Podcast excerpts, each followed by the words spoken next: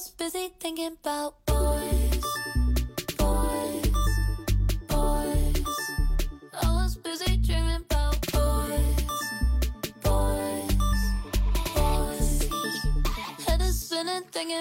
大家好，欢迎大家收听草蜜瓜电台的非物质草单，我是乌丸丸，我是深深野，大家好，我是小鼠。那个，首先我们先有请这个深深野给大家复盘一下那个，是这么快吗？对呀、我们就是不用哈拉嘛，直切主题。这么直接。今天会议的例会的议程的第一项呢，是给大家汇报一下上个星期我们经受过的一个算是性别暴力的现场吧。对，给大家先复盘一下啊，我觉得是打击，是深深的极大的精神打击。和尊严上的打击啊，是怎么回事呢？我们上个星期五不是给大家推了关于人类和女人那两部纪录片的节目吗？就是上个星期我们在推这两部纪录片的当口，大概是星期五。嗯，我们在微信去编辑文案的时候，这个时候大家就是听到我们节目的小伙伴呢，知道我们有微信，可以去关注一波啊。好，继续来说这个我们上个星期的经历。然后呢，为了方便大家浏览这个基本信息呢，我们就想说把两部作品的预告片儿贴到微信的推文里头，然后这样就可以方便大家浏览嘛。人类这部纪录片呢，因为在腾讯已经有版权了，大家如果现在想看的话是可以看到，是上个星期小鼠说的，大概是一百三十分钟的那个版权啊。因为腾讯有了它的版权，所以我是可以直接把这个链接附到它的正文里面。嗯，但是女人呢，因为是去年才公映的作品，然后因为受疫情影响，在很多国家和地区都取消了公映，所以在这些地方就没有形成各地自制的那种预告片嘛。然后，尤其像内地就更没有任何平台引进它的版权了，所以我就通过百度百科啊，然后转码就从 YouTube 上面下载了它法国的这个预告片，想要就是上传到微信公众号的后台，然后以这个文件的形式贴到我们的正文里头，也可以让大家进行浏览。结果呢，就在我上传的过程中，没过多长时间，就看到了一个红色的叹号。然后发现写的是审核失败，我想说为什么会审核失败呢？通常来讲，大概可能是文件的过大呀，或者是有什么问题。结果我一点开之后，发现它的审核意见是该视频内容或标题涉及低俗、性暗示和色情信息。我直接就有一种五雷轰顶的感觉，我们就真的 confuse 哎，就他提的这几个点，就是完全不着边际。非常的困惑。我上传这个预告片的时候呢，为了就是更加简洁明了一点，他让我必须要加入一个标题，我的标题就非常直截了当的写了 “woman trailer”，嗯就是女人的预告片，什么都没有。所以在标题这块是我不知道是哪个词涉及低俗、性暗示、色情信息，对吧？就我们分析，可能只能是女人吧，总归不能是预告片涉及的这些。是预告片涉及了，对。然后呢，我又把这个预告片打开，就我自己的观影经验来讲，观影进行了来自我审查讲进行了自我审查，没错儿。然后再加上，如果大家听了我们上期节目的介绍，也都对这个影片大概的内容的形式有一些了解。我不知道是哪里有所谓的低俗、性暗示和色情信息，所以呢，我就又一次进行了上诉。结果上诉的过程中呢，到了星期天，申诉对申诉，你上诉感觉真的就跟外面把县官大老爷的轿扒住，然后开始上诉了，这是申诉啊。我如果有这种情形，我也不妨会考虑一下这个方法。击鼓在那个县官大老爷门口击鼓。然后呢，到了星期天的时候，小鼠告诉我说连这个申诉的意见都下来了。申诉的意见说的是什么呢？申诉的意意见告诉我说，经平台核实，该视频画面涉及裸露敏感部位，不符合平台规范。因此申诉不通过，请自觉遵守国家相关法律法规，不从事违法或违反微信公众平台服务条款及相关规则行为。后面还非常 gentle 的给我写了一个谢谢啊。哎，不是，我想知道它里面有没有裸露镜头啊？就比如露咪咪之类的。我仔细去看了一下，是有的，但是那个镜头是什么呢？应该是在南美一闪而过。对，而且它是现在里面是南美的女性，大概是是在进行一个节日的庆祝活动。啊他们的那个节日的庆祝活动呢，那个衣服上身是裸露着的，但是他们在那一场的这个庆祝活动中，你完全可以看得到他们那种意气风发、整齐划一、自由快乐、摆动身体那种庆祝的那个气氛。我不知道，就是这个东西是如何和低俗、性暗示和色情信息联系起来的。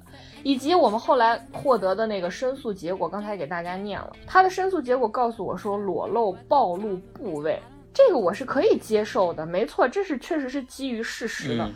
但是我的问题就在于说，为什么你没有先告诉我说裸露了关键性的这个暴露的身体部位，而直接告诉我说这就是低俗的、性暗示的，或者是有色情信息所在的？就是这种东西，还是一刀切了嘛？，对我，我就觉得这一次我遭受到的这种所谓的性别暴力，完全是一种在智能应用系统性的一种性别暴力，因为它非常的粗暴，它甚至比就是对面突然有人打你一拳来的更加的粗暴和无理，所以我就完全是带着这种不理解、这种愤怒进行了申诉。但是问题是，得到的这个结果让我觉得就是匪夷所思，更加迷惑。然后更加粗暴的在哪里呢？我给大家真的真的是一环连一环，跟俄罗斯套娃一样，在于微信的公众平台，你的申诉只有一次机会。对，这一次机会，如果要是告诉你说你就是这个结果，啊刚才给大家念了，第一说是因为裸露关键部位，另外一个是说请自觉遵守，不要违反什么什么什么，感觉好像是我们故意冒着违法的风险，一定要上传这个视频。就是你在搞事情，你就要被抓起来了啊！警告你，所有的这些隐含前提都让你遭到了一种巨大的冒犯。对呀、然后等到我把我的这个经历发在某一个媒体平台的时候，下面的这个评论更有意思。评论竟然有一条是说，我忘了他的原话是怎么说，但他大概是在说你你经历的太少了。意思就是说，网上删帖这种事情太常见了，你因为什么事情都有可能被删帖呀。关键性的问题在于说，你被删帖这件事情已经合理到大家觉得你不应该有一种正常的心理反应了吗？就你不要大惊小怪。这位评论的朋友是觉得我们很矫情，就是太上纲上线了，就是就这个你还你还不懂吗？你每天在打开微博都是看到都是充斥着这样的消息，你也应该习以为常了。这点小事儿你还在那儿大惊小怪、大呼小叫，就大家觉得不理解。对，就是你不应该生气，你就应该心平气和的接受这个。对你又不是杨笠被网暴那么惨，你拢共几个粉丝，你一千粉丝不到，粉丝群都拉不起来，你还在那唧唧歪歪，就你这就是对。矫情，浪费大家的时间，占用公共资源。而且关键是这条评论给我了一些指向性的举例。他说男女朋友互殴，大家就说是家暴；劈腿，大家就说叫出轨。说那个 有数据放到淘宝和京东上，大家就说是你在百度搜索的时候，国家监听你啦！你看你们真的是大惊小怪，上纲上线。我心里话，劈腿不叫出轨，劈腿叫啥？我想问一下，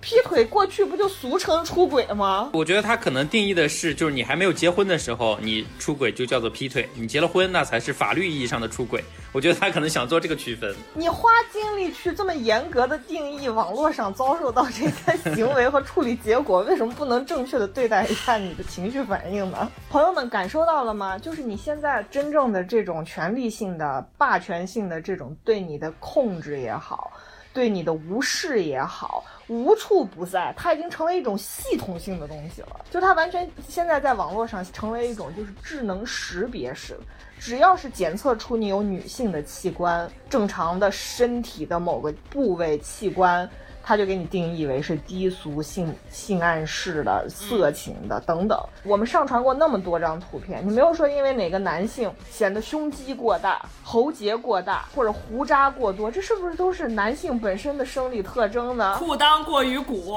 就比如那个张艺兴的那个 CK 的广告啊，朋友们，就我每天都走在商场里，幸亏张艺兴因为爱国，退出了所以就是把这个代言推掉了啊，所以就是现在他这个广告都被撤下了，不然的话，就是我真的觉得每天都在遭受性暴力。真的每天都在他都在强奸我的眼睛，然后他的粉丝还都在说那是故意给哥哥 P 小了啊，哥哥本来更大，为啥？为啥要 P 小大？家说因为哥哥太大了。嗯，这是真的是潜移默化的东西。所以我们就是觉得呢，我们就现在思考，就是我们到底每天生活在一个什么样的环境里啊？就为什么我们女人就是被冒犯，大家会觉得习以为常哈？对然后但是男的只要稍微受到一点挑战，他们就要开始这个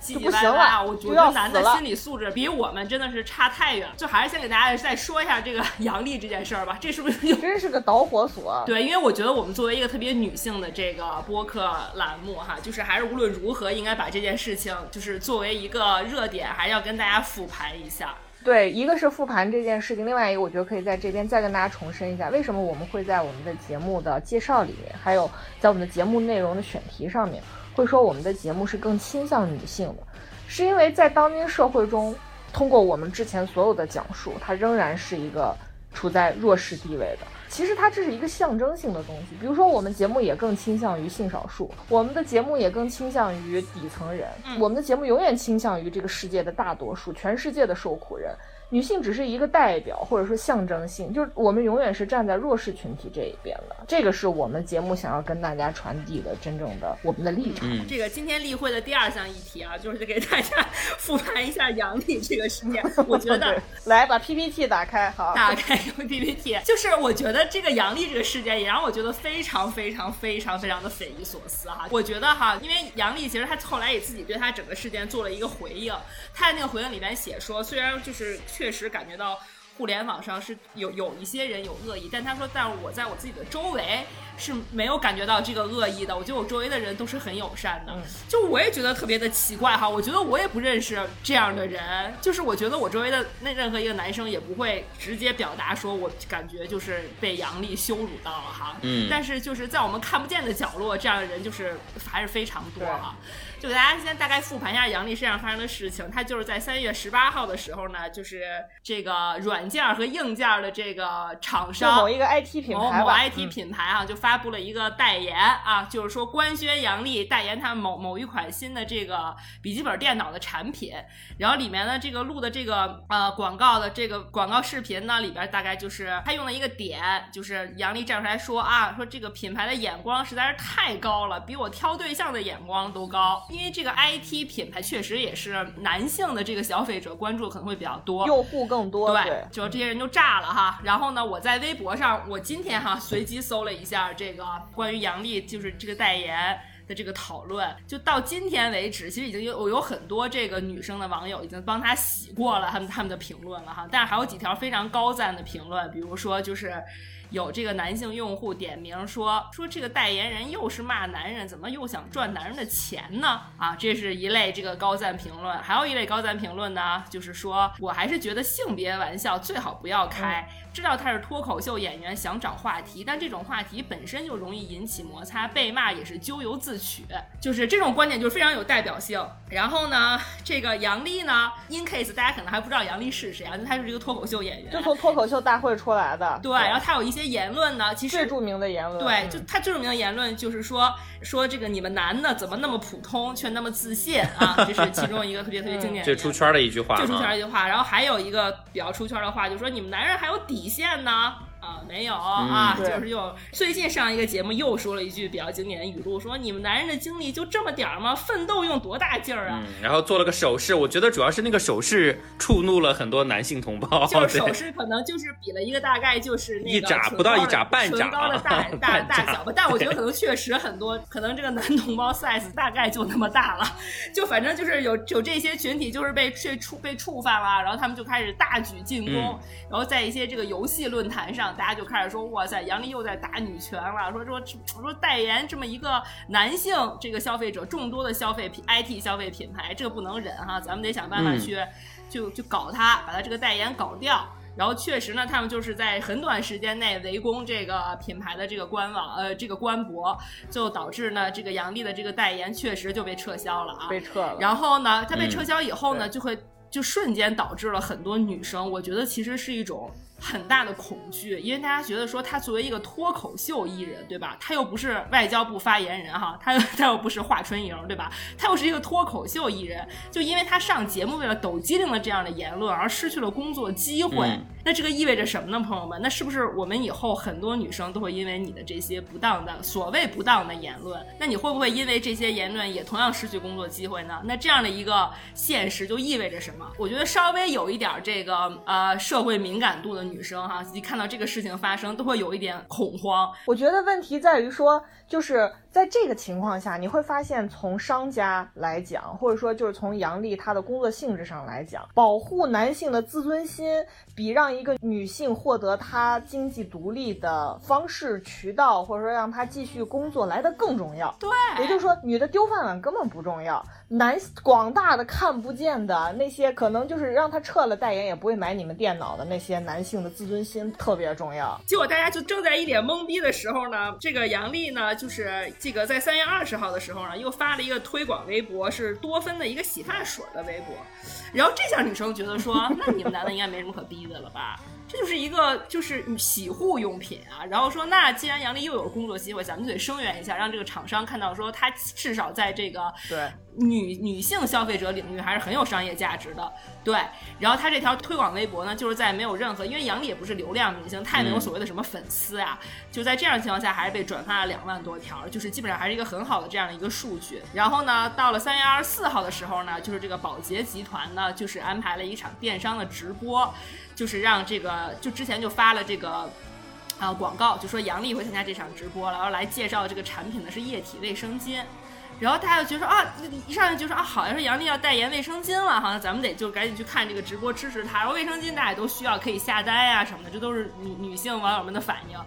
然后结果呢，大家就没有想到啊，这个男的呢，就还是会觉得受到了冒犯。就是我这我这个就我真的觉得非常 confused，就是我觉得你说他代言 IT 产品，他是骂男人又赚男人钱，我觉得就是我站在他们的角这这些这个男网友的角度，我也能稍微 get 到他们的逻辑。对但关键他卖卫生巾，他赚的就是女人的钱呀，你们有什么可这个大惊小怪的呢？哎，这这帮这个这帮这个老哥们儿呢又不哈，然后就开始就又又开始这个这个想想方设法。胡搅蛮缠，说要说要把这个杨笠的这个代言也要搞掉，怎么搞呢？就先给这个保洁的网店哈客服留言，胡搅蛮缠说啊闹你们的开屏页面有个叫杨笠的，他煽动性别对立，坏透了。你们请他做代言，让我感到生理不适，严重影响了购物体验，麻烦你反馈一下。对，首先说，你有可能从这儿购物吗，大哥？就你你这个何来影响你的购物体验啊？对？对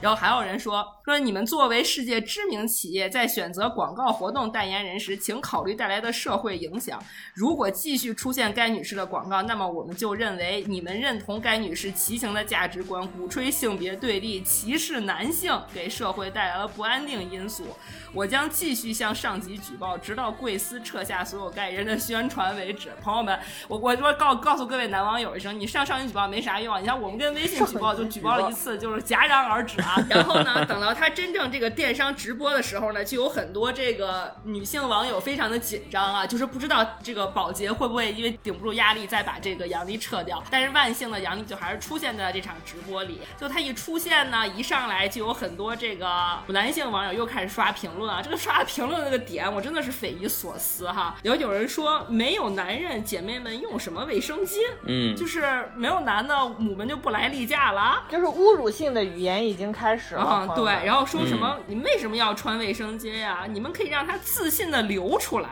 哎，就是我就是真的，就是或者说用他们在贴吧上面贴出来的那些信息的目的已经达到了，就是污染直播间嘛，就是越恶心越好，好像是越恶心什么恶心说什么。这很像小学生的逻辑嘛。我互相对骂骂不通啊，那我那我就骂你家人，对不对？骂你妈妈，骂你祖宗啊，那我就赢了啊你。妈特别丑，对对对对对。对 这不就恰恰是杨丽说的，就是班里考试男生考四十我分，考了四十，我真是个天才，好吗？我考了四十，我真是个天才啊！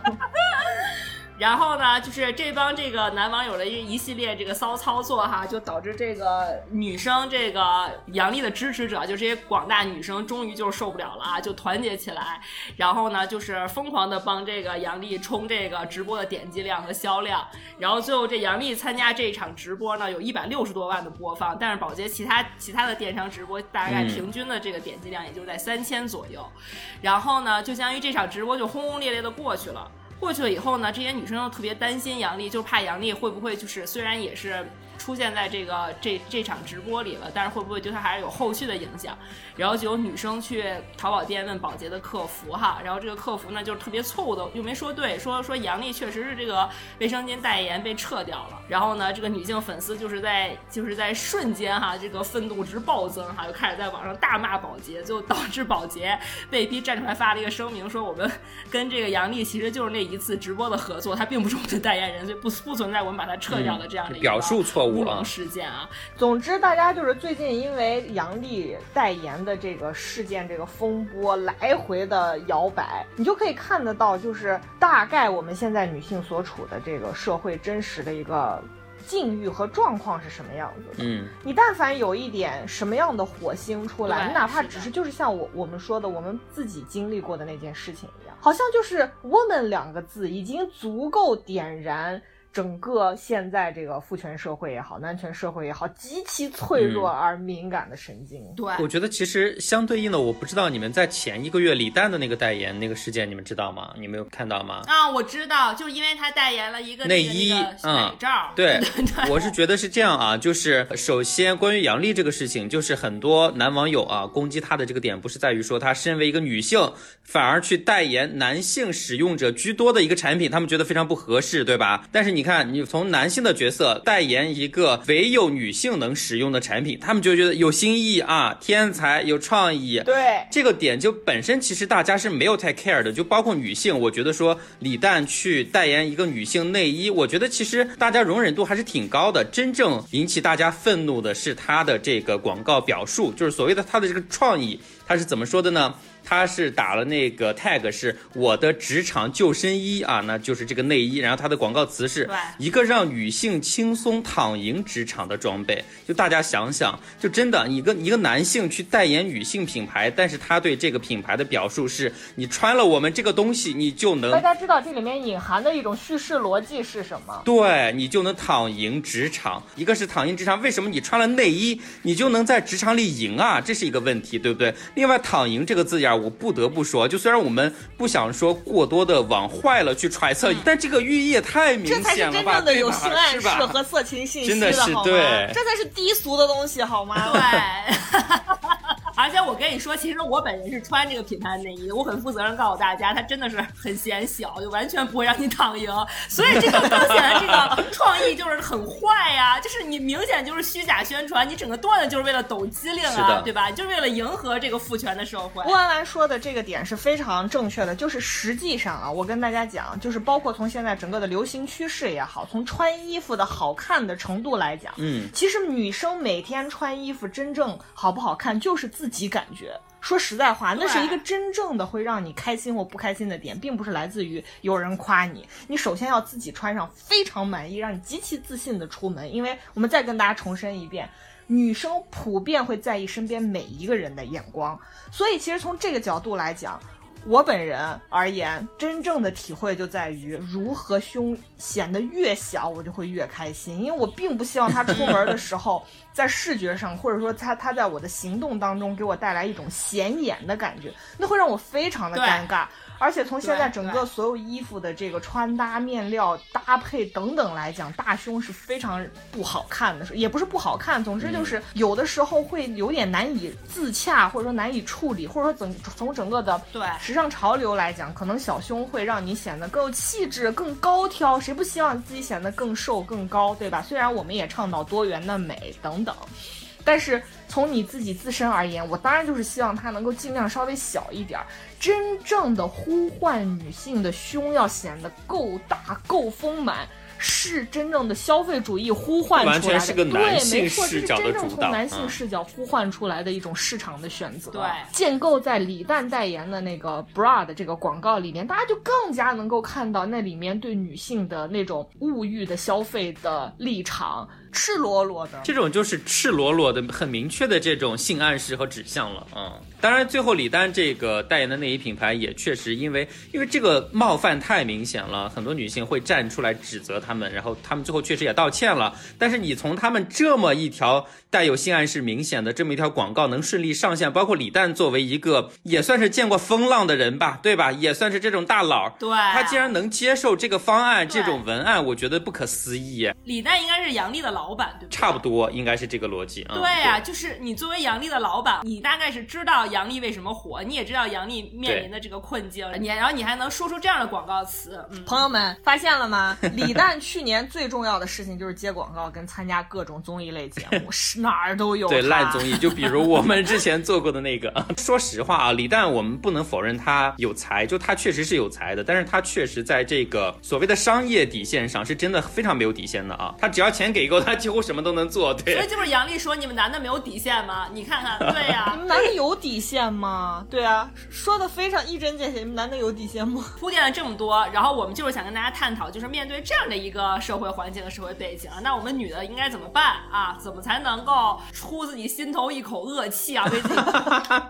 或者说在现实生活中我们不敢干的，就是在电影里面。就我们借电影来看看电影当中的人物是怎么去选，择和处或者理的啊说为什。么现在重新来讲，就是那种复仇式的那种爽剧、爽片又开始重新获得大家的青睐了，是因为我们前面给大家铺垫的，我们的这种性别暴力的这个矛盾已经又被推到了舞台之前了。实际上，在很长一段时间内，它已经经过整个二十世纪风云变幻的抗争，已经开始出现了一种含情脉脉的、示弱的那样一种父权结构的重建的过程。结果现在又重新甚嚣而上，卷土重来，又在舞台的正中央跟你正面对决，对不对？所以为什么我们现在重新又开始呼唤那种，就是如果大家看关关注我们的这个微信公众号，小鼠之前是写过的，就是女 Why women kill？对，如果女性手起刀落，是一点都不对眨眼，一点都不含糊，就是你真的是被逼上绝路了，他们才可能选择这样的方式啊。非常神奇的是哈，就是大家，你像我们大家普遍都认为这个中日韩哈，就是东亚三国的这个 女权问题是问题非常非常堪忧啊。但是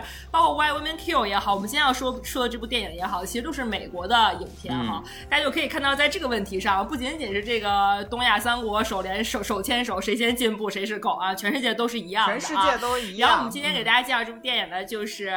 呃叫做《前程似锦的女孩》哈，呃 Promising Young Woman。然后这部电影在今年这个奥斯卡小年呢，也是这个提名众多啊，就是 提名了最佳影片，然后最佳导演，然后最佳剧本，然后最佳这个女演员都有被提名哈。就首先我们可能确实觉得她就是拿到这么多提名也是有点那个不大够格啊，但是又一想到《少年的你》，好啊，我们就是不再说这个了啊。然后呢，首先说这个电影为什么要这个名字叫做这个 Promising Young Woman，就是前程似锦的女孩哈。就她其实在这个电影现听起来感觉特别 boring。你就觉得，哎，你你就想不到为什么要起这么一个名字啊？对，因为其实这部电影其实它在美国的这个上映也好，包括到到现在，就是美国有一个非常非常这个热点的事件啊，可能从二零一五年一直到啊二零二零年这几年来，一直都被这个讨论的非常广的一个呃性侵案件哈。这个性侵案件是怎么发生的呢？是有一个斯坦福的一个呃男生，这个男生叫布洛克特纳，他呢不仅仅是这个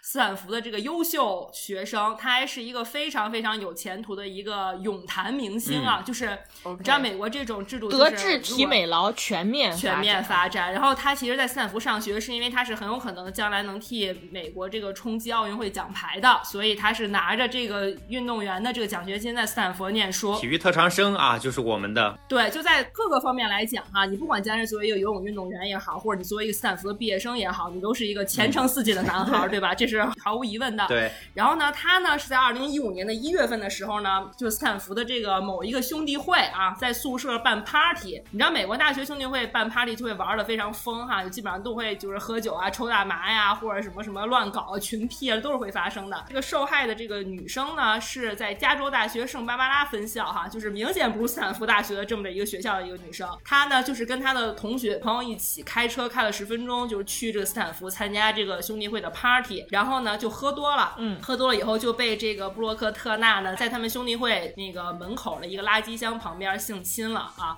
性侵了以后呢，然后这个女生就是清醒过来以后立刻就报警了，证据确凿然后呢，报警以后就是她身体上采集的这个证，这个 DNA 证据啊，或者这些证据都是证据链都是完整的，而且关键是这个女生其实当时是有目击证人的，就是有两个路过的这也在斯坦福上学的瑞典的留学生哈，其实是看见了，然后就是也当也在当场帮他这个制服了这个性侵害的呃这个性侵犯，然后一一直等到这个警察来。就是这么一个看上去明显就是没有什么这个疑虑的这么的一个案件哈，然后就是大概这个女生在反反复复的这个庭审呐、然后这个列举证据啊，然后包括这个呃上诉啊，整整在反复了可能一两年的这样的一个走了法律流程以后呢，然后在这个法官这个引导性的判决下呢，就是把这个男生只判了三个月的刑期。然后这个法官当时呢，主要有一些这个支持他判决的证据，就是说觉得你喝了酒了，你应该什么都不记得了，对吧？你这个你自己的陈述不作数，你有没有说说过 no？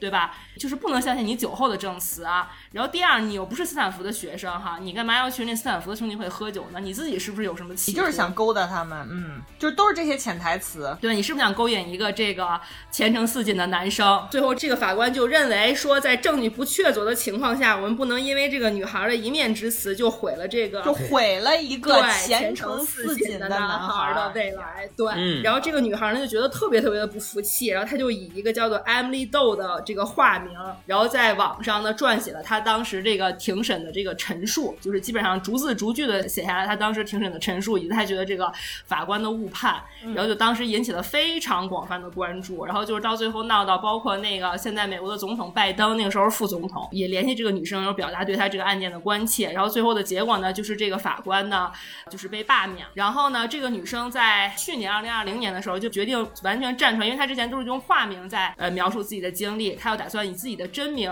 然后来站出来写了一本书，叫做《Know My Name》，就是知晓我的名字。然后这个女孩其实是一个华裔女生，啊、叫张小英啊。这本书一出来以后，就立刻成为了这个美国这个《纽约时报》的畅销书，然后拿了也 也拿了很多奖到目前为止。然后她本人也参加了很多这个脱口秀节目的专访，比如那个 Oprah 呀，然后后来包括那个崔娃的节目都有请她上。然后崔娃当时其实就有问她说：“你到底是什么原因能够让你坚持？就是在在你在你自己知道你自己嗯嗯证据也确凿，然后你也没有做错的情况下，还能承受住那么巨大的压力，那么多人对你的诋毁，坚持到现在，然后还愿意自己站出来来这个跟大家讲述你的故事是是到底是什么给了你这个勇气？然后他当时说，他说我其实。就是在后来很多次觉得自己要坚持不下去的时候，我都会想到我当时那个救我的那两个瑞典男生，因为他们两个其实也是男性，然后呢，但他们当时其实也没有任何义务帮我，但是他们当时一直都在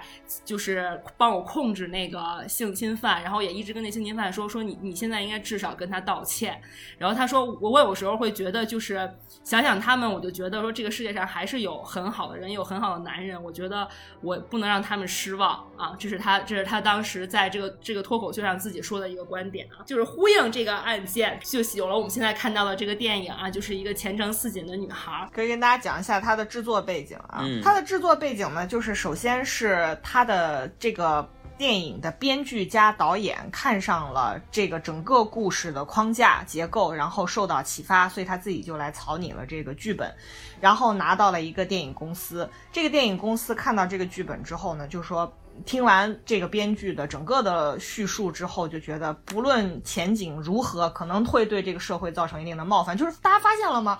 我们对于会冒犯男性这件事真的非常敏感，对，好紧张啊！但是这个公司就说无论如何一定要拍，但是可能这里面有一定的商业考量，等等等等。那么这个编剧加导演是谁呢？是一个也同样是一个女性啊，是今年就是突破历史性的入围金球奖的那三位女导演的其中之一，她的名字叫什么芬内忘了啊，就是芬内女士。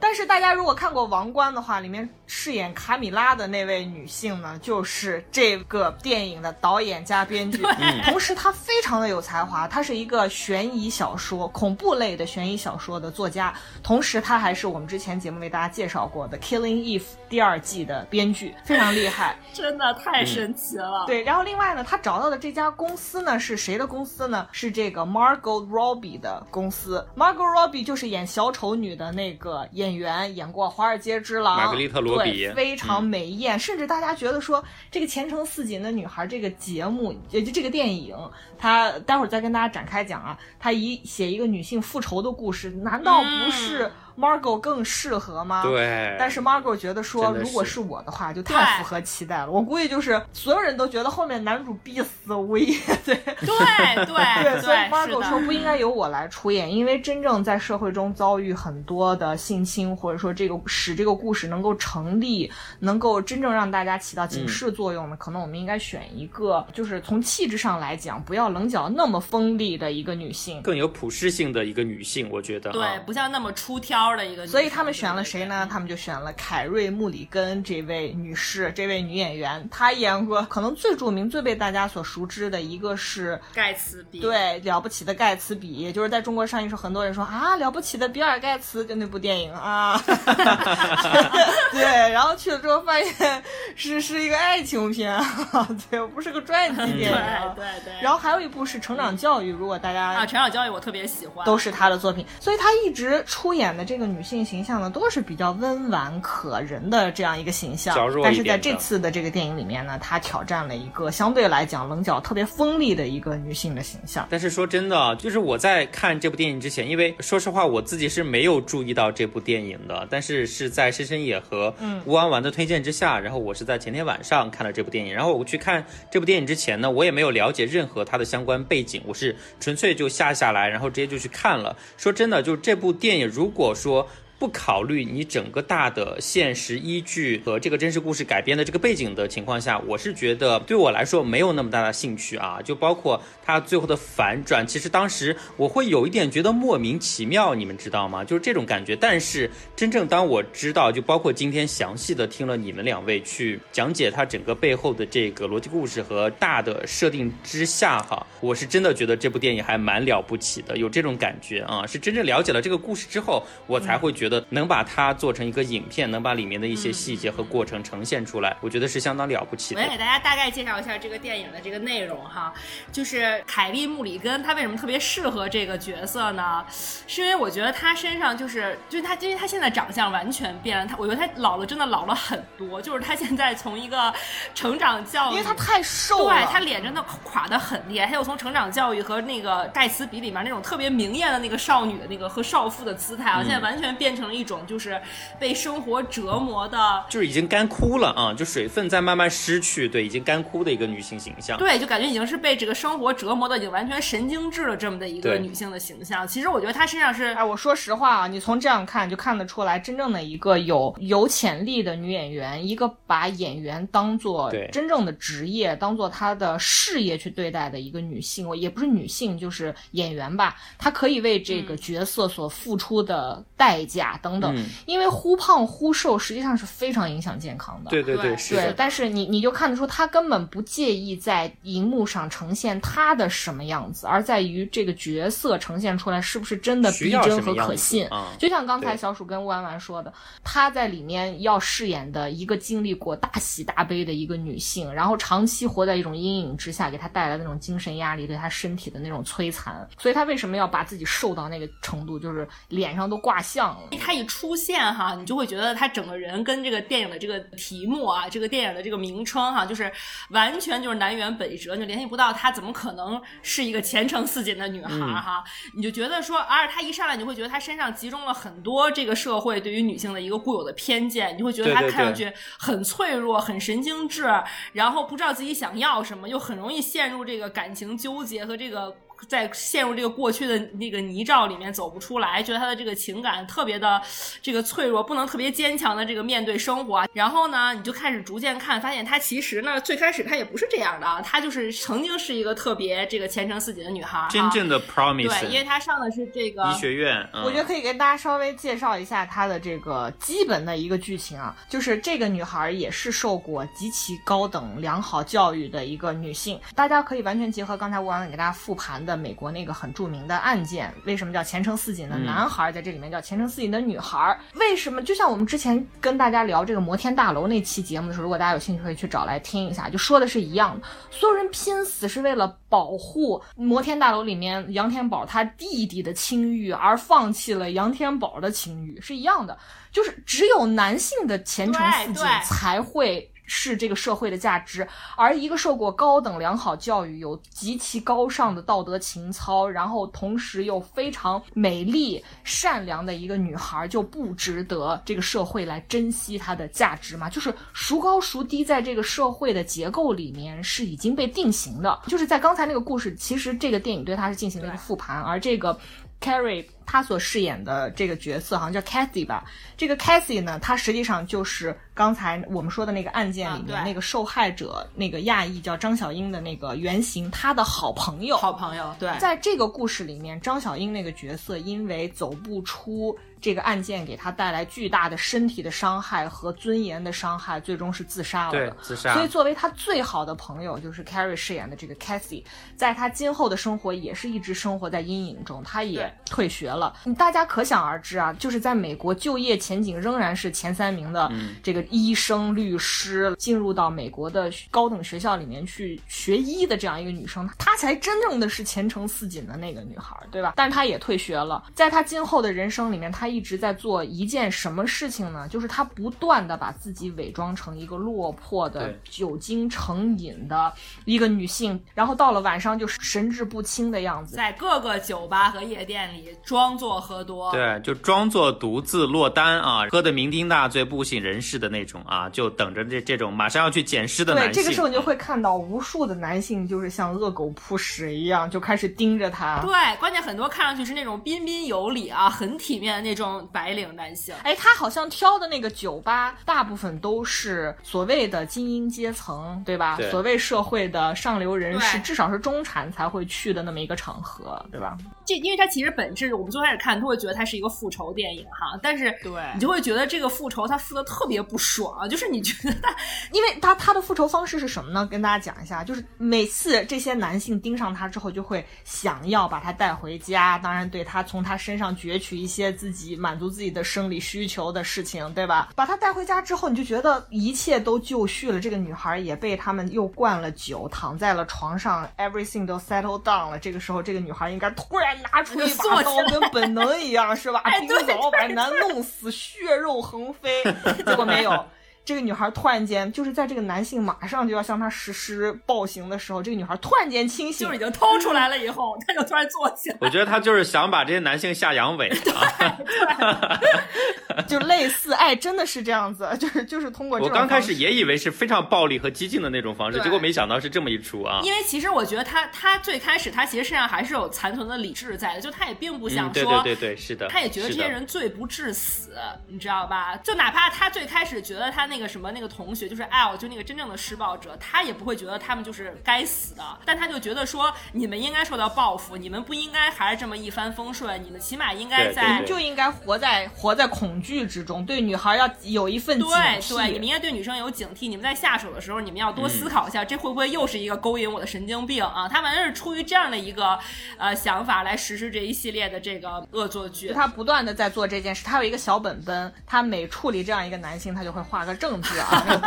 完了啊。密密麻麻画的，直到有一天，一个也是高富帅，他以前的同学，他以前医学院的同学出现在他面前，然后开始对他展开了疯狂的追求。这个时候呢，他俩就陷入了热恋。后来才发现，这个男性竟然是之前她的那个闺蜜也是一个参与者被施暴的现场的一个目击者。参与者之一，嗯，这个时候，他就激起了他彻底的复仇的心。然后嗯接下来故事就就讲了他是如何对当年对她闺蜜的那些施暴者进行复仇的过程。大家可以再去仔细的看一下，我们后面就不剧透太多了啊。对，嗯绝对不能剧透到完，不然会破坏大家看这电影的到最后这个爽感、期待感对对对对是的。那这个结尾真的跟我当初预想的完全不一样，哎，说真的完全不一样，我也说不上是失落还是什么。哎，我跟你说，因为我我我有看到一个，我有看到一个八卦，就说这个卡米拉女士啊，就这个导演芬妮，芬妮，就其实最嗯开始，芬妮女士她最开始写的剧本其实是停止在了就是婚礼之前，他没有写婚礼那场戏，婚礼没有发生之前，然后就是那个悲剧的结尾就结束了啊。哦然后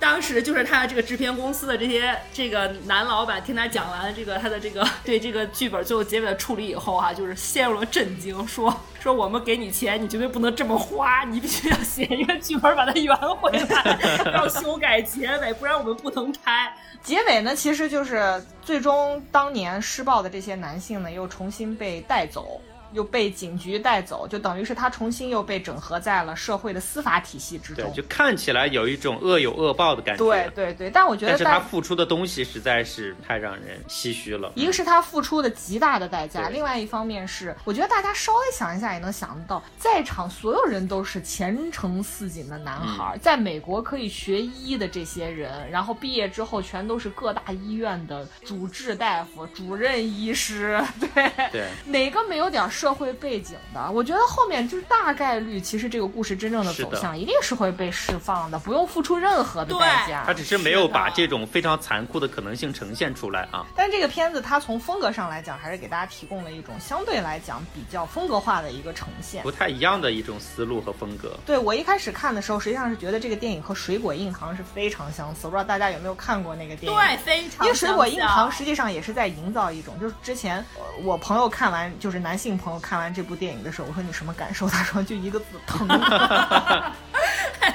对。水果硬糖给大家营造的这个整个从叙事的内容上来讲，它实际上就是营造一个萝莉如何在向一个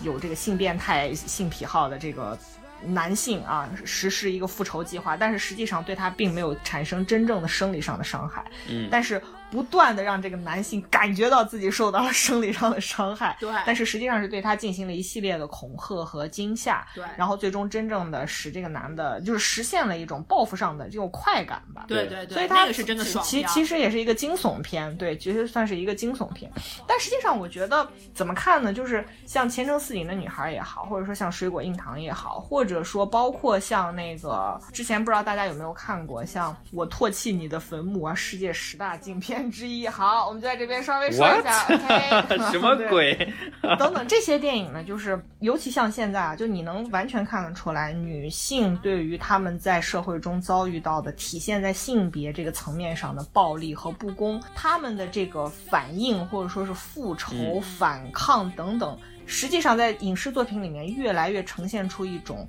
独自一人作战、孤军上场、孤胆英雄这样一种情形。你不再看到一种就是有组织的、嗯有联系的，甚至是可以拥有另外一种新的想象的，就是女性可以如何有一种进步性的，或者说发展式的，或者说是一种更加有想象力的想法，嗯或者说有真正的期盼性的东西。对，或者是有一种这个，你真的会感觉到正义感，它有得有一个社会的体系啊，走投无路，撑腰的这个都都没有。是的，对，这个真的是走投无路之下的唯一选择，就是以暴制暴，对对没有其他，没有第二条路可走的，就跟那个韩国那个金福南杀人事件始末一样，只不过那个环境更极。端，是在一个农村里边哈，所有的男的都是在压迫和剥削她，她就是根本就是作为一个没有受过教育的这个话都说不清楚的这么一个妇女，没有办法再拿起屠刀，你就会发现，哎，你看就是你看美国人啊，这么受过好多这么受过良好教育，跟《Why Women Kill》里边一样，也是很多有自己社会关系、有社会背景的这个女人，她最后好像也只能选择这么一个方式。嗯对，因为你实际上感受到的，尤其大家从我们前面为啥给大家铺垫那么多，你包括我们的这个我们要进行播客的平台更新节目的，在系统里面受到的这种情形，这种极其粗暴，而且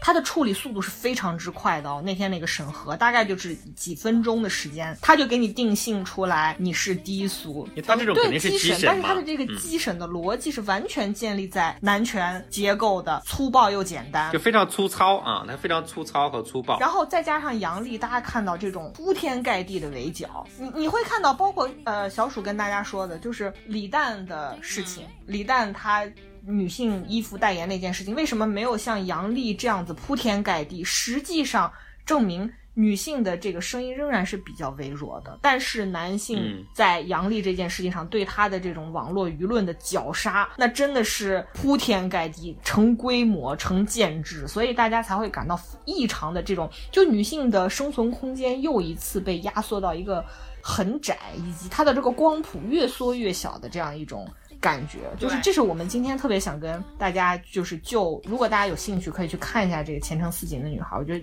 特别想要跟大家去讨论的一个问题，就在于，事实上，男权父权对我们生活的支配，它就是当今世界的基本的事实，我们不用再再去想任何的别的可能性，对吧？但是我的意思是说，我们应该做的事，就是在比如说人工智能，就像我们微信公众号，对吧？还有包括数码转型等等的这些前提下，我们如何重新再去发现、去挖掘，就是父权、男权这些话语系统它的这种它的新的一种变形是什么？你比如说，它是不是又一次潜在了现在的这种识别系统里面？对，它为什么会对女性的身体识别为一种低俗的、充满性暗示的东西，对不对？它这是不是它的一种新的变形？但是在这个情况下，我们在影视作品的文化表述里面没有看到任何新的想象力和新的对它识别的这个过程和可能。是的，这个是我觉得是女性，不管是女性的生存空间，还是说女性反抗的可能，在今天真正要面临的困境，以及是否能够找到问问题解或者说解决问题的一种新的可能性等等等等。这么说吧，就是世界上有多少的女性，就有多少不同的不同的女性，或者说世界上有多少男性，也有多少种不同的男性。我们刚才说的这一切一切的问题，实际上。都是嵌构在这个消费主义文化的这个逻辑之中，就是钱嘛，对不对？但是这个这种逻辑、这种结构，它不只是构建了一种女性，同时它也构建了一种男性，就是所谓的充满阳刚之气的男性，暴力的、有控制欲的，对吧？他实际上是把所有的男性都归于这样一种男性，这样一种话语。就只要女性裸露出她身体的部位，那一定是，就是她一定是朝向这些有控制欲的。性欲极其旺盛的、有暴力男性，所以我觉得他不只是对女性的不尊重，他同时也把男性扁平化和单一化了。因为我们小鼠这种男性就没有考虑在内嘛，对不对？莫名 Q 我，是的呀，是的呀，而且我觉得这个电影里边这些男性形象也都非常有趣哈，就是他们之前明明干出过那样伤天害理的事情哈，然后呢，明明是对女性实施过那样的暴力，但是他们真正面临到对自己的生命啊，或者是前途啊，或者工作呀、家庭啊。真正面临到这些威胁的时候，就简直就是一个懦弱、胆小到一个不行哈，嘤嘤嘤，就是嘤嘤哭泣啊！吓得哈哈哈！我的天哪，吓不行了，简直。是的，所以其实我觉得，就是广大女朋友也可以参考它里面这样的一种形象哈，就是往往哈，包括你看网网上这个骂杨丽骂的凶的，或者是骂我们的啊，骂我们辅导人家骂的凶的这些人哈，就是真的八成哈，就是真的在现实生活中可能是挡不住这个乌弯弯和深深野的一巴掌掌，然后就给他直接扇到嘤嘤哭泣。所以大家就是就是大家也不要怕他们啊，就是能抽他们就抽他们啊。如果大家看过《脱口秀大会》，就学王冕那句话：“这世界已痛吻你，你扇他巴掌啊！”对，就是包括像，因为我觉得，即便我们的声量很小，像我们遭受过的，我们之前说的这种系统性的性别暴力，对吧？嗯，他既然给了你申诉机会，哪怕只有一次，你也应该申诉。对即便我们声量很小，我们能在媒体平台获得任何表达的机会，你都应该把它充分的表达出来。没错所以这才是我们上一期节目给大家推荐的《女人》那部纪录片它真正的意义所在。你要听到那些，你才能产生真正的对话。对你才不只是永远囿于你自己的阶级、你自己的生活、你自己的角色、你自己的感受，而永远看不到这个世界真正的角落，嗯对吧？嗯嗯，所以我们真的完全是基于我们就是非常新鲜 life 的 这个遭遇和经历，以及这几天发生的持续性的这种事件，所以非常想要推荐这几部电影吧。我觉得可以给大家作为一个参考，就是看能不能在，因为我们没有办法跟大家说你必须每个人都是向死而生的，就是每个人都豁出老命去做，我们不希望看到这样的结果嘛，对吧？所以能不能够焕发出其他新的可能、新的生命，可能真的是需要大家团结在一起，去找到一种新的可能跟解决的途径吧。我想，而且如果说大家去看我们这期推荐的这部《前程似锦的女孩》啊，我是真的建议说，大家可以真的自己在网上去搜一下，就是这个故事真正的这个故事原型，把这个背景了解之后，你了解它的细节，然后你再去这看这部片子，你会看到他对这些梗和细节的这些呈现和改编到底是怎么样的，你会更丰富的去了解这个故事的前后啊，我觉得是比较有帮助的。实际上来说，包括像《前程似锦的女孩》，我们说它是一部很有风格化的呈现，或者说它的故事本身是，就是小鼠说的，更值得大家去了解它的这个改编的对象。但是实际上，在这样的电影里面，我们可以看到的是，女性实际上是重新被构建为一种，就是我们如果大家是有这个学中文的小伙伴啊，知道我们在外国文学史上或者现代外国的这个现代文学史上有一种对女性形象的建构，就叫阁楼上的疯女人。这个形象实际上就是，我不知道大家有没有看过希区柯克的《蝴蝶梦》。然后包括这个《简爱》，简爱实际上都是这样。对对对简爱的那个帕莎，对吧？他就是来自那个罗切斯特的那个庄园主，他对他前妻的这个形容嘛，就是阁楼上的疯女人。然后你也会看到，包括像《前程似锦的女孩》，实际上。在这个故事中，这个女孩也仍然是被建构成这样一种形象的。男性是因为怕她，说你看那个疯女人，她不就是那样吗？你们都离她远点儿，以后你们在酒吧就离这种女的少点儿。他并不会因为尊重女性而减少这种事情发生的可能，而只是因为他更多的带来了一种偏见、一种一种鄙夷，甚至是一种无视等等等等。所以，呃，从另外一个层面来讲，这真的是你你可以看到里面的那种无助、那种下下策、那种想要把任何事情都做绝，所谓的向死而生。你看到女性生存的那个空间又被压缩到什么程度？呃，说回来啊，就是真的这个前程似锦的女孩这个名字啊，就是我在看真正片子之前，我也没有了解她的故事背景之前，我对这个名字我真的是觉得莫名其妙、匪夷所思啊。但是我真正看完之后，我觉得真的太妙了啊，嗯嗯因为你在整个片子的，甚至是所有的时段里面，你都会感受到她是一个完全没有出路的，已经在非常压抑自己，寻找最后一线生机和光明的这种角色啊。然后用前程似锦这个名字来。指代他来形容他，我觉得这个讽刺真的是莫大的啊！其实他那个“前程似锦”这个词在电影里边唯一一次出现，就是他去跟他以前的那个女校长对峙的时候，那个女校长说：“你这种指控每天都在发生，我不可能因为这样一个指控就去毁掉一个前程似锦的男孩。”对，毁了一个男孩，我不能因为这种指控毁掉一个前程似锦的男孩。That's a point。哎，这真的让我想起了一个不知道是叫笑话还是叫梗啊！就之前新华字典的那。个那个梗你们有记得吗？就是有一句例句啊，是这么写的，是说张华考上了北京大学，李平进了中等技术学校，我在百货公司当售货员。最后一句是我们都有光明的前途，我们都有光明的前途。对，最后我看完的感觉就让我莫名想起来这句话，太讽刺了，真的是。嗯、是是是，而且另外一方面，实际上在这个电影里面，我们仍然可以看到，就是。他讨论问题的一种局限性，就是大家不要觉得说我们推荐电影很多完全是基于哇这个电影好巨好，我们才推荐给大家看。有的时候实际上是给大家一个参考，像这个故事，实际上它有它很强很明确的一个局限性在，就包括不管是我们刚才所说的，还是我现在要跟大家就稍微讨论一下的东西，就是它这里面没有涉及到任何这个。呃，社会最基本、最广袤的一个现实基础，而在于说这个里面所有涉及的人，包括这个女主而言，都是受过良好的高等教育，家庭条件非常好的，呃，然后有这个独立判断和思考能力的，所以他能做出很多的判断，他也能对这个事实的真伪。对这个事实的正义与否做出一个判断的女性或者说是男性等等啊，但是实际上在真正的在这个社会的绝大多数的层面，这为什么就是我们不断的在节目里面通过我们跟大家进行影视内容的分析也好，或者社会事件，我们大家我们跟大家进行一个讨论和对话也好，都是希望大家更能够警觉的。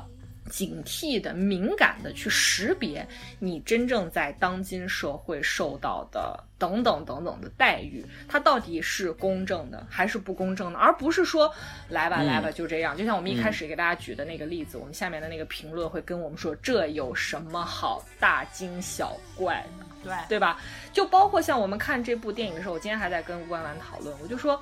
当我们看到他前面过着每天日复一日的过着复仇的生活，实际上我有在想过，他到底是干什么？他用什么来填饱肚子呢？后来你会发现，他是一个。啊、，cafe 就是一个小咖啡店餐吧的一个那样的一个 waitress，对吧？所以你你当时会觉得，哦，他至少还有一份工作在。然后这个时候呢，你看到他前，包括前面所有的这个，大家仔细可以去看这个电影，它因为很有风格化，包括它的这个色彩的使用，它的运镜，它的场面调度，还有它前面给这个 Cassie 这个角色在他自己的原生家庭的生活场景所做的那个空间的切割，那个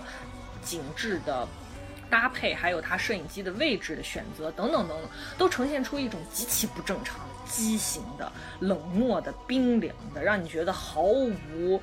感情热度的那样一个生活空间，所以当后来一个高富帅出现在他面前的时候，我们当然后来才知道那个高富帅是当年事件的参与者，但是当时那个高富帅以一个非常阳光、前程似锦的样子出现在他面前的时候，我们心里是非常本能的怀抱着一种期待，是希望他能从此不再继续之前那种灰暗的复仇式的人生，而进入到一段所谓的打引号的正常的婚姻生活中去。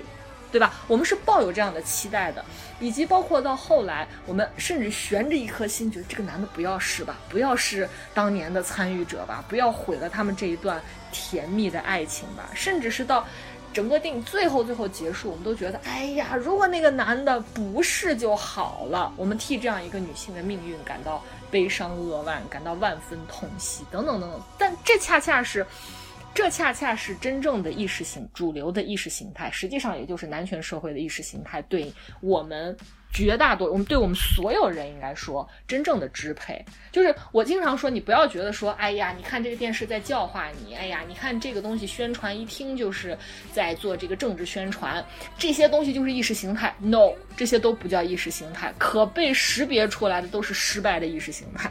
真正的意识形态是内嵌在你的骨血里面，你不经意，你永远发掘不了的东西。这个就是啊，我们仍然认为 Cassie 这样一个女性，它应该被整合到资本主义的婚姻制度当中，对吧？对我们仍然是对怀抱怀抱着这样一个期待她。就应该嫁给主主任医师，然后跟她之前见的见的那个女生同学一样，白天喝香槟这种，她应该过这样的日子。对我们，我们仍然在怀抱这样一个期待，潜意识的，就是潜意识对。，这是我们被培训出来的啊，真的是被培训出来的。对我们甚至不觉得，其实她就活在之前，像一个战士一样，每天在教育这个世界上的男性为己任。我们为什么不能认同这样一种价值呢？不能认认同他这样一种行为呢？不能认同他像一个杜鹃啼血似的为女性在做点什么的行为呢？我们恰恰不管是建构在电影里面，还是建构在我们心里，都是不认同的。嗯我们恰恰就是在那个电影的最终就中间那一段的时候，我们就怀抱了无限的期待，是的，对吧？正是因为这样，它结尾打破了所有你之前对于它的这种期待和设定，所以这个片子成功的地方，我觉得很大一部分在于对结尾的这个书写啊，是真的很妙。它是有落空的，所以我们在这边就不跟大家做任何的剧透了。嗯是的，是的，那我们今天的节目呢，到这儿就结束啦。然后欢迎大家这个这个一如既往的哈，多多给我们这个留言哈，参与到我们的讨论中来。对，就大家喜欢我们节目的话，一定要给我们这个点赞、转发和评论啊，还是之前说的三连，嗯，对，还是我们之前这个 promise 的啊，就是一千粉丝啊，我们就是 拉粉丝群。就这期不让大家扣一了，就这个事情我们回头肯定会去履行的对，就包括之前给大家说的，就是说怎么去做直播这个事情，各位铁粉出去拉人啊以！及就是现在咱们这个在粉丝到达一定程度之后，我们一定会去建这个粉丝群，跟大家做更深入、更密切的一些交流和互动啊，这个肯定没有问题，我们一定会去实践的，大家不要担心啊。对对，但是我的呼吁还是在于，就是希望大家能够对我们的节目内容啊，就任何你想沟通的话题等等，都可以在下面留言，我们回复还是蛮及时的，我觉得。对 所以就是非常希望大家能够加入到我们的讨论。实际上我们在后台看到有很多的朋友都有非常新鲜、有趣、不同又尖锐，让人有时候温暖，让人有时候觉得很有力量的一些观点。就比如说像上上期我跟吴弯弯跟大家聊的这个《无依之地》，很多人就是在下面留言告诉我们说，他对这部电影，或者说他对媒体对这部电影的很多评论的态度跟意见，我们看完之后就是觉得这才是真正起到了我们节目希望能够起到的一个作用，就是唤起大家的思考和引起大家想要对话的冲动。嗯对，其实我我们觉得我们最高兴看到评论就是大家看听了我们的推荐，真的去看了我们的电影，还想跟我们就是就我们推荐这部电影来进行更深入的探探讨，回馈和交流啊，自己感受的交流。对对，更深入的对。对，这是我们最想看到的一种评论啊！好啦，那今天的节目到这结束啦，然后希望大家可以一如既往的继续紧紧的 follow 我们。紧紧的 follow 我们，对我们下期节目呢，会为大家带来更加精彩的节目。那下期有一个鸿篇巨制大惊喜，也是很多，也是有很多这个是有流量在的，Q 过的，对，是有朋友们留言，真就是点播的，嗯，也是迄今为止我们没有染指过的一个领域啊。对对对，请大家就是的是一定要紧紧的 follow 我们。对，有待全新的开发，下周继续 follow 我们就能听到了感。谢大家的收听，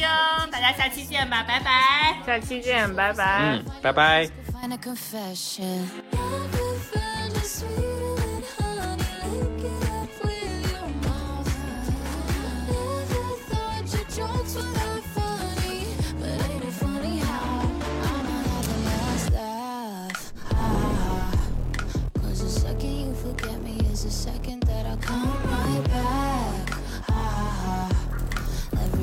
that you're drinking, you'll be thinking how I burn like that. Is it a bird? Is it a plane? Not me. In your dreams, oh baby, come like this. Ah.